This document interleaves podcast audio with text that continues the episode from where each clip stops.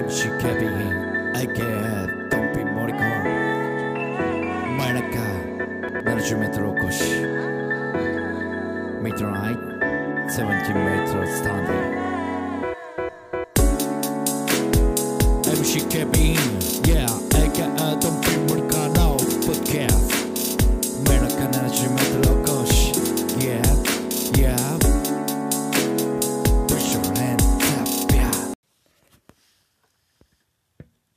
MC 警備員 AK ドンピン森川の前の必ずメトロ越しでございます。えー、ちょっと久々に、えー間空きましたけどもね。えーまあ、こう今日はですね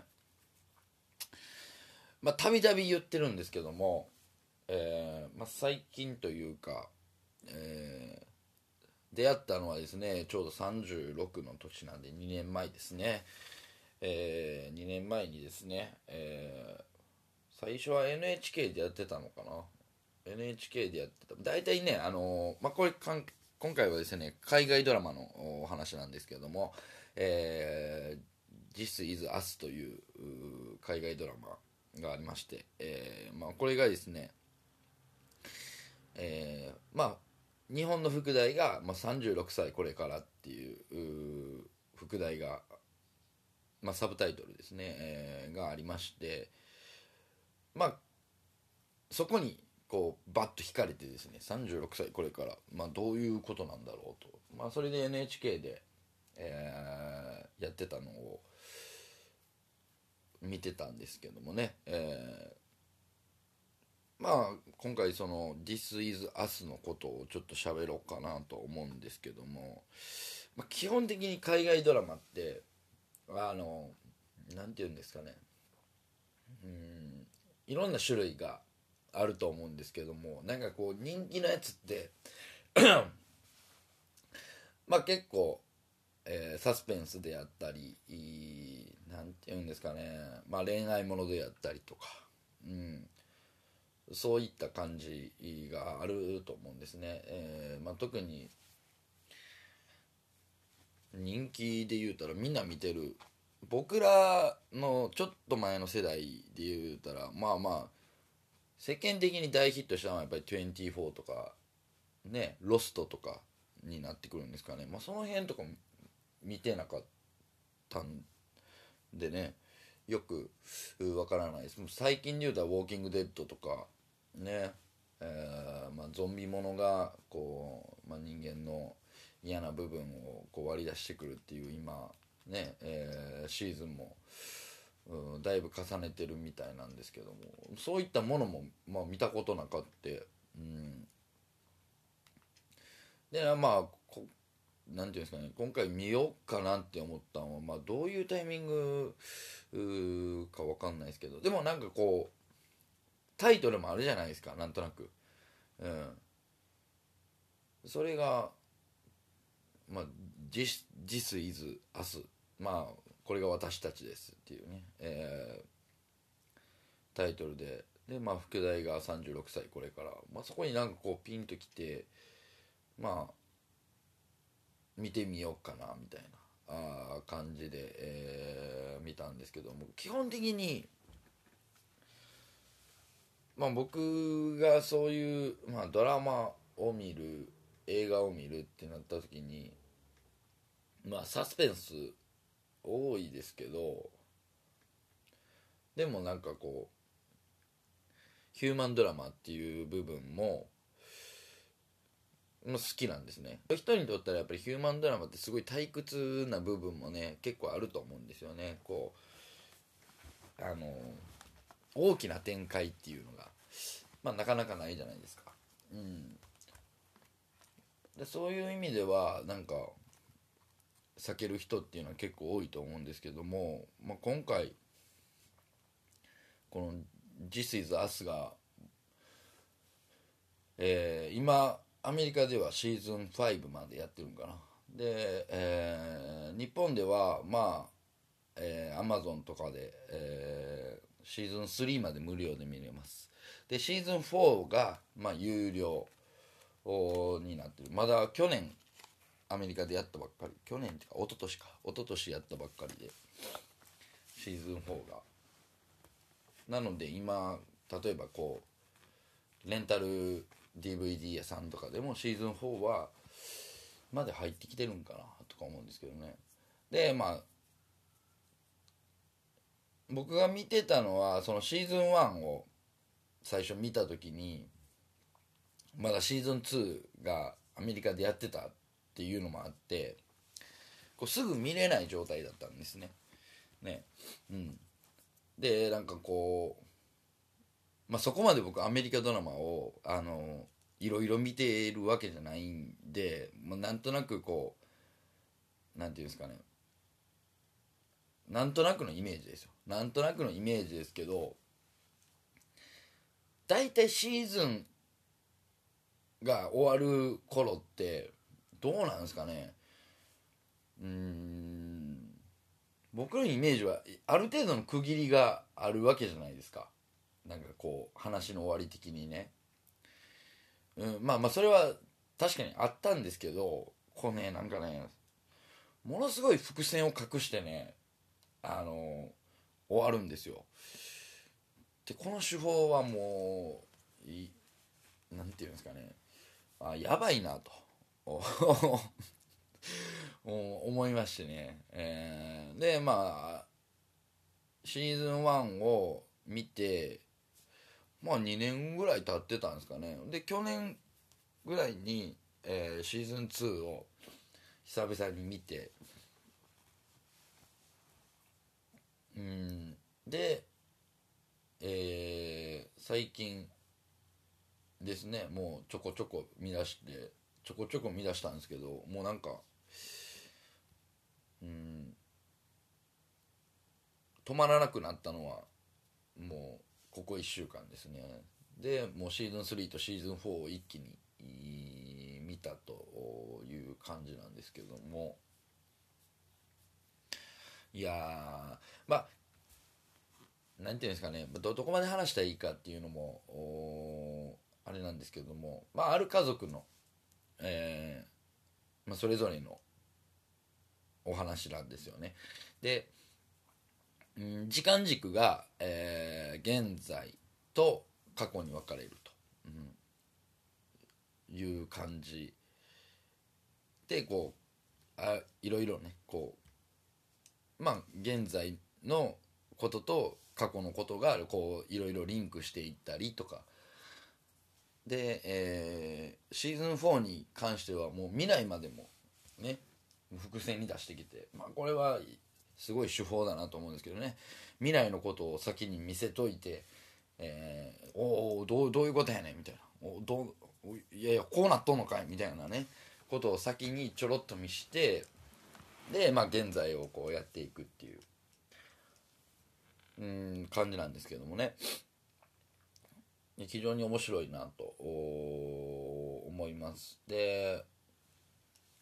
物語のあらすじとしてはですね、えー、まああのピアソン家、まあ、ピアソンピアソンさんの家のお話なんですけれども、えー、お父さんがジャック・ピアソンでお母さんがレベッカ・ピアソン。で、えー、3人の子供がいてるんですけども、えー、ケビン・ピアソン。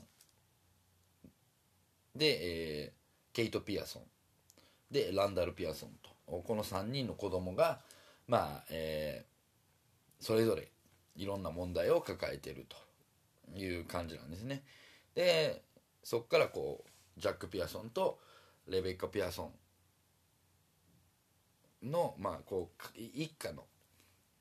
それが過去ですね言うたらこう5人で住んでる時のことが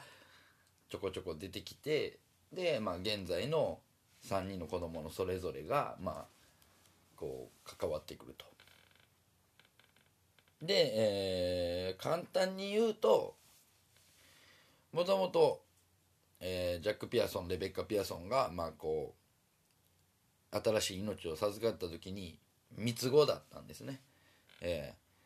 で三つ子で生まれてくるってなった時にいろいろ準備をしてたんですけども、まあ、出産の時に三つ子の一人が亡くなってしまうと、まあ、一番最後の、えー、弟が亡くなってしまうと。出産の時にです、まあ、そこに、まあ、まあそういった悲しい出来事が起きて、まあ、絶望に打ちひしがれている時に、まあ、ジャック・ピアソンがですね、まあ、あのこう出産された、えー、子供たちがこう保育器でしたっけ？なんかこうねあのなんていうんですかね？プラスチックの箱プラスチックの箱っていう言い方あれやけどなんかこうあのね酸素吸入器みたいなのあるじゃないですか。こうあのその中に入れられるみたいな。生まれたばっかりの子供たちがブワーッと並んでる。で一番その右端にえー、まあ黒人の子供を見つけるんですね。で、えー、ケビン・ピアソン。ケビンとケイト。ケビン・ケイトと並んでてその右端に黒人の子供がいてると、まあ、それが、えー、要は同じ時間帯に、えー、消防署で捨てられてた子供がその病院に連れてこられて、まあ、3人並んでる形になると、まあ、それを見てジャックが、ね、お父さんがですね、えー、運命を感じるんですね、まあ、亡くなってしまったもともと3人を育てる気で用意してたんですけども1人亡くなってしまった、まあ、絶望に打ちひしがれてる時に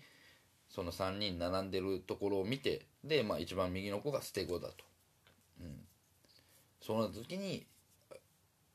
運命めいたも感じてですね、まあ、その子も養子にすると。いうことで、まあ、ピアソン家ができるんですね、まあ、それがランダルになるんですけども、まあ、ランダルだけ黒人なんですよ。で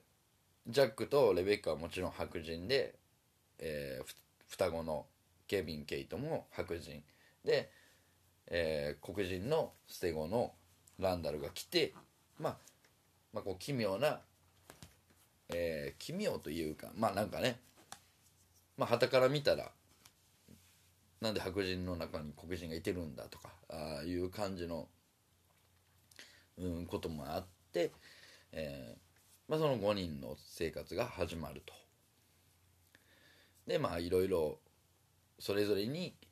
抱えてる問題っていうのが結構あってでまあ初回最初はですね、えー、まあ大人になったじゃあ36歳の、えー、人たちで言うとですね、えー、ケビンは、えー、俳優。で、えー、まああのこのスタンダップコメディみたいなショースタイルのドラマで、まあ、一躍有名なスターになるんですけどもまあでもプロデューサーと喧嘩して、まあ、ちょっと打ちひしがれてるという状態。でケイトはですね、えー、過食症ですごく太ってししまって、えー、まあいろいろ問題を抱えると、まあ、恋愛もできないし、まあ、歌手を目指してたんですけどもそういうのもまあいろいろあってこうできてないと。でまあこの太った体をどうにかして痩せないとっていう感じの始まり方ですね。でランダルはランダルでまあ素敵な家族。しかもまあ一流企業に勤めてえー、まあこうぐいぐい走っていく上昇志向の人間でですね、まあ、完璧主義者。で自信家。で、えー、2人の子供と奥さんと暮らしててですね、まあ、まあ3人の中では一番こう問題が少ないように思われてたんですけどもやっぱりその完璧主義者で上昇志向でこうガーっていった時に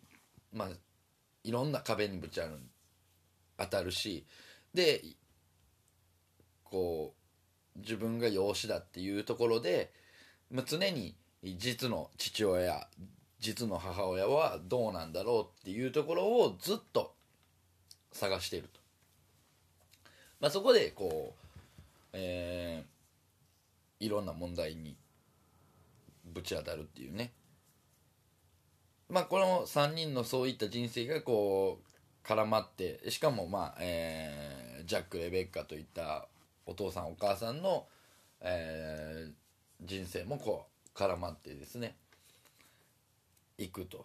いうふうに進んでいくんですね。まあそれがあのシーズン1のまあ基礎かな、うん、基礎っていうかうん下地になっている感じではあるんですけども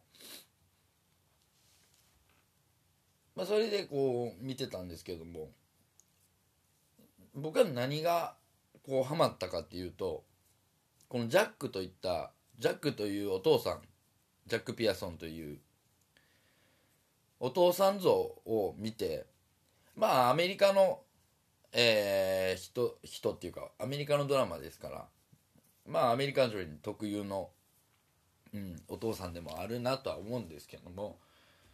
日本にはなかなかいなさそうな。まあもちろんドラマですから。はい。なんて言うんですかね。うん。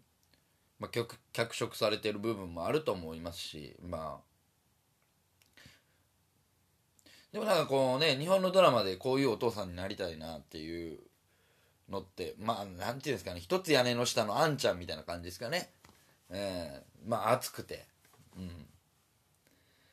まあでもダメなところもあってとか、うん、そういったところをもう隠さず出してくるみたいな、うん、でもお父さんがこう尊敬されてると、うん、